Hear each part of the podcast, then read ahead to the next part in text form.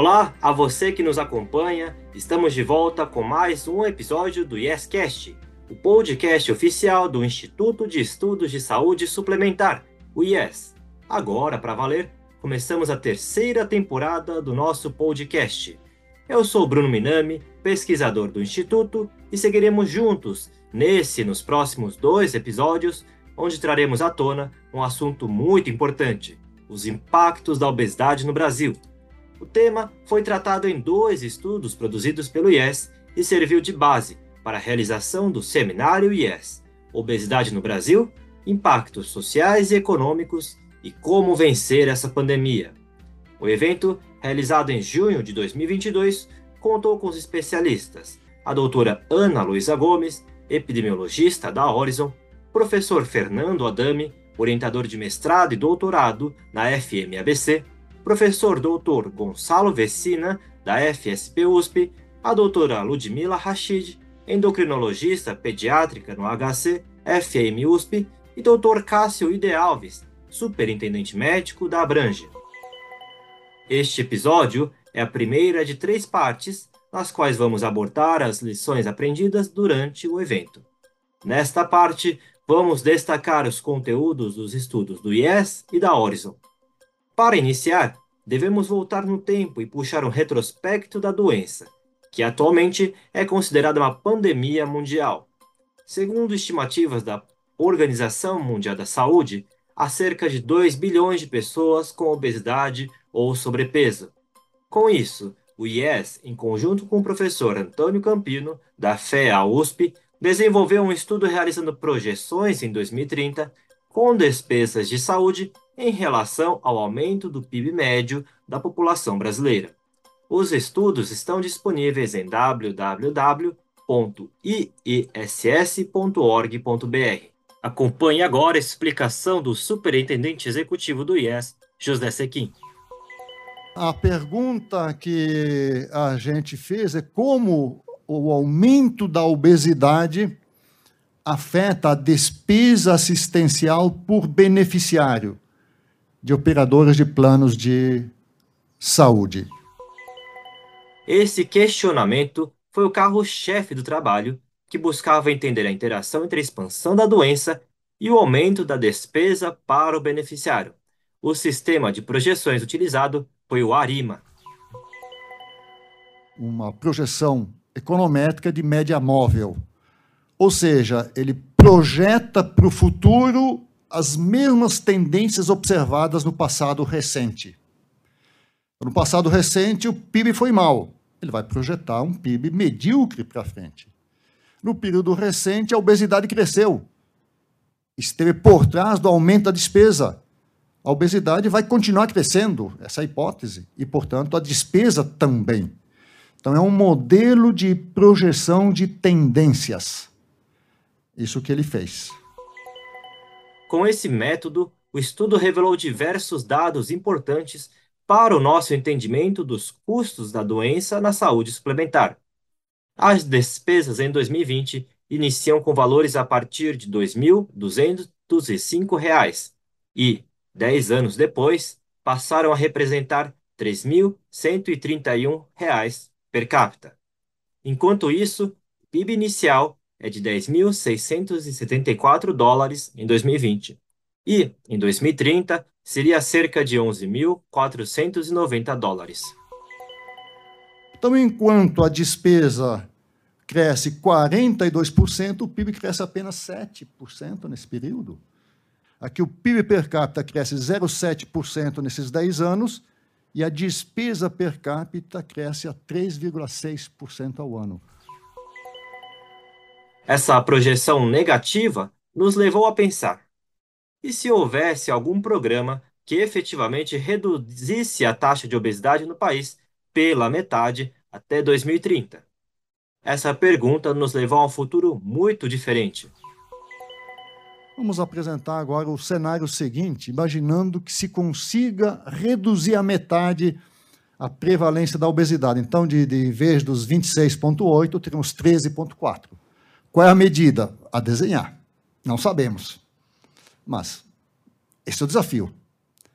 A despesa per capita passaria a 1.400.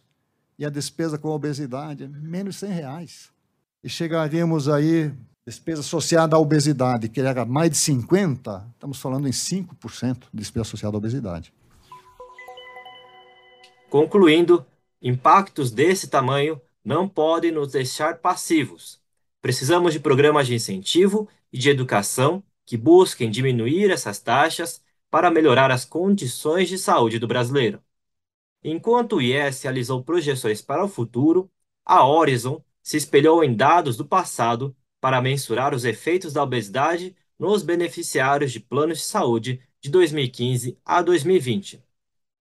O estudo revelou taxas e dados expressivos sobre a demografia da obesidade na população. A doutora Ana Luísa Gomes, representante da Horizon, explica os dados.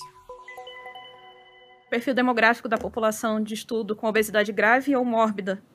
Ele está concentrado no sexo feminino, com idade entre 25 e 44 anos, são 68% dessas pessoas. A gente teve 80 mil beneficiários com obesidade de grau grave ou mórbida, eles custaram 4,7 bilhões nesses cinco anos e meio. Desses 4,7 bilhões são referentes aos custos de pacientes que realizaram gastroplastia. Então, a maioria desses custos foi justamente com esses pacientes que realizaram gastroplastia. E o custo atribuível à obesidade apenas com os pacientes que tiveram comorbidade, porque são os únicos que a gente pode avaliar pela metodologia de custo atribuível, foi de 1,06 bilhão dos cinco anos e meio, a 22,3% do custo total, mas nós já ressaltamos que esse custo a gente sabe que ele está subestimado. Pelas características da nossa base de estudos, a gente sabe que a gente tem uma perda de informação relacionada a comorbidades. Então a gente sabe que, no mínimo, esse é o custo atribuível a essas comorbidades. Provavelmente ele é muito maior. A proposta desta pesquisa é realizar uma estimativa dos custos médicos hospitalares de pacientes que sofrem com a obesidade, descrever o perfil epidemiológico desses pacientes e, por fim, estimar a prevalência de obesidades e suas comorbidades. Qual foi a nossa metodologia? Nós selecionamos beneficiários que tinham 18 anos ou mais, com obesidade grávida ou, ou mórbida. Essa obesidade grave ou mórbida a gente selecionou através de CID-10, que é de preenchimento não obrigatório dentro do sistema atualmente, infelizmente. Isso é uma limitação que limita todos os estudos dentro da saúde suplementar. E pacientes que tiveram feito gastroplastia, porque entende-se pelas regras atuais da ANS que só faz gastroplastia quem tem obesidade grave ou obesidade mórbida. Não seriam outros pacientes elegíveis para fazer a cirurgia. Nós pegamos de 1 de janeiro de 2015 a 31 de dezembro de 2020 e acompanhamos esses beneficiários até junho de 2021. Eles tinham que estar, no mínimo, ativos por seis meses na base de dados para considerarmos pacientes que efetivamente usam plano de saúde por um tempo prolongado, para a gente trazer mais próximo da realidade. A gente corrigiu pela inflação pelo IPCA, com base em 2019, e também fizemos os cálculos de custos atribuídos a pronto-socorro, consultas, as comorbidades especificamente, e também a cirurgia bariátrica.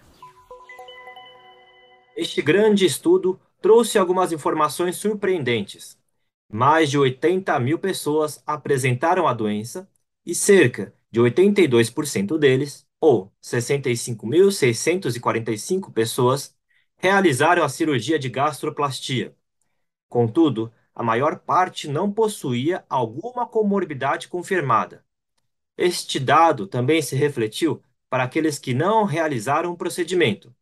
Das 80.058 pessoas, apenas 13.458, representando 17% deste total, havia uma confirmação de alguma comorbidade decorrente da obesidade.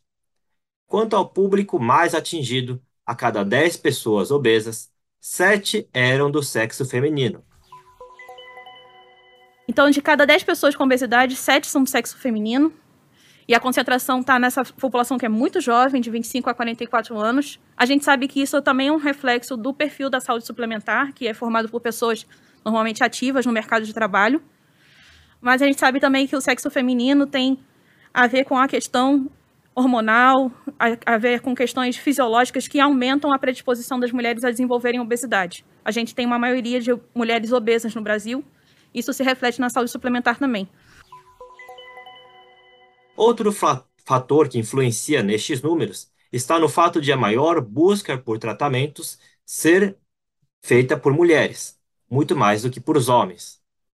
Um dado preocupante deste estudo é a taxa de obesidade grave ou mórbida. A cada 10 mil pessoas, 82 possuíam diagnóstico mais grave da doença. Essa taxa é mais alta nos últimos anos no país, e com a pandemia, esses números passaram a variar de maneira que não se pôde confirmar que houve ou não a diminuição desta situação. Essa taxa elevada interfere diretamente no custo da doença dentro dos planos de saúde. O custo médio anual das despesas chegou a R$ 33.362, mas pode atingir o valor de R$ 80.058. São pouquíssimas pessoas gastando uma quantidade imensa de dinheiro. E o problema aqui não é o dinheiro, é que esse dinheiro está sendo gasto porque elas estão ficando doentes. Esses dados que a gente vê aqui, da base da Horizon, elas são principalmente de atendimentos hospitalares. Então, são pessoas que estão ficando internadas, estão fazendo cirurgia, que estão indo no pronto-socorro. Não são pessoas que estão fazendo tratamento preventivo, e sim pessoas que estão fazendo tratamento pós-ocorrência de doenças. Isso mostra que o custo para manter esses beneficiários é alto e chega a alcançar 1,7% das despesas totais identificadas pela Horizon. Neste caso, 86% deste valor é destinado para pessoas que realizaram a cirurgia de gastroplastia e 61% referentes à bariátrica. Outros custos são causados por comorbidades, que podem ser evitadas. Cinco delas se destacaram, e elas são diabetes tipo 2, o infarto agudo do miocárdio, a hipertensão, o câncer no esôfago e a osteoartrite. Nosso estudo corroborou que a obesidade grave e a obesidade mórbida são morbidades de grande impacto na saúde populacional. Elas tiveram um impacto de quase 5 bilhões de reais para a saúde suplementar em cinco anos. Esse custo do beneficiário chegando a 33 mil reais e uma, essa maioria dessa população sendo feminina e jovem, demonstra que esse estudo, eh, essa questão deve ser abordada o quanto antes na saúde suplementar, porque é uma maioria dessa população e é uma tendência dessa população crescer. A gente sabe que no Brasil a saúde suplementar é composta por pessoas jovens que trabalham. Então, se a obesidade nessa população está aumentando, vai aumentar dentro da saúde suplementar também. Isso vai ter um impacto a longo prazo. E a gente também concluiu que deveria ser dada uma atenção especial para esse grupo, para o grupo que tem obesidade grave e obesidade mórbida, que é o grupo que já chegou no pior estágio possível da doença. Mas isso deveria ser para além da oferta da cirurgia bariátrica. A gente viu que a grande maioria tem a realização da cirurgia bariátrica, mas isso não tem impacto nos custos dessas pessoas. A gente precisa que a obesidade seja abordada em toda a sua complexidade. Ela é uma doença que tem questões fisiológicas, tem questões sociais, tem questões psicológicas. E o plano de saúde, o sistema de saúde suplementar, precisa participar disso também. A gente não vai conseguir resolver com uma cirurgia. Isso é um grande engano que a gente vê entre os beneficiários. As pessoas acham que a cirurgia vai curar a obesidade. Obesidade é uma doença crônica de vida inteira. Você pode estar abaixo do peso, mas se você foi obeso uma vez, para sempre você será obeso. A consequência vai ficar com você para o resto da vida. Isso tem que ser considerado para essa população. Porque uma vez que esse beneficiário tem 25 anos de idade e pode chegar a 75, são 50 anos que ele vai estar com problemas relacionados à obesidade fazendo parte do sistema de saúde. Então é um impacto muito grande. Nossos estudos evidenciam a necessidade de chamar atenção ao tema e criar incentivos para a diminuição das taxas dessa doença no país. Isso é muito bom para as pessoas. Agora, para finalizar, trago a reflexão do primeiro estudo. Quais seriam ideias de planos para a diminuição dessas taxas? É uma provocação importante para pensarmos. Lembrando que os estudos estão disponíveis em nossas plataformas em www www.iess.org.br. Nossa jornada continua no próximo episódio, no qual continuaremos tratando dos principais destaques extraídos do Seminário da Obesidade, realizado pelo IES com a participação de especialistas e o apoio da Abrange. Como nas temporadas anteriores, esses conteúdos estarão disponíveis em áudio na sua plataforma preferida e também teremos a websérie no canal do IES no YouTube.